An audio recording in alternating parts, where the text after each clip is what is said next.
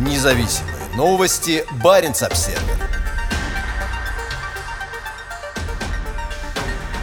Вооруженный цирконом российский фрегат плывет вдоль побережья Норвегии. Вооруженные силы Норвегии наблюдают за российским военным кораблем, идущим в южном направлении из Баренцева в Северное море. Во вторник вечером он находился к западу от Ставангера. 28 мая адмирал Горшков провел испытательный пуск гиперзвуковой ракеты «Циркон» в Баренцевом море, а в июне был задействован на учениях с другими кораблями Северного флота из Североморска. Пресс-секретарь Объединенного штаба вооруженных сил Норвегии майор Элизабет Эйкеланд подтвердила, что корабли ВМС Норвегии и союзников по НАТО следуют за российским фрегатом. Сейчас за адмиралом Горшковым идет корабль береговой охраны «Берген», рассказала она Баренц Обсервер. По данным портала mariantraffic.com, отслеживающего передвижение судов по транспортерам системы АИС, во вторник корабль береговой охраны находился в международных водах у побережья Западной Норвегии. Майор Эйкеланд не стала вдаваться в подробности, сославшись на оперативные причины. Официальной информации российского ВМФ о поставленной перед Горшковым задаче нет. Корабль может направляться в Санкт-Петербург на ежегодный парад в честь Дня ВМФ, проходящий в конце июля. Разработка ракеты «Циркон», находящейся на борту российского фрегата, ведется уже много лет. Утверждается, что она развивает скорость до 8 махов, 8 раз больше скорости звука. Она способна нести полезную нагрузку около 300 килограмм. По заявлениям Северного флота, последние испытания в мае подтвердили дальность полета ракеты, которая составляет около 1000 километров.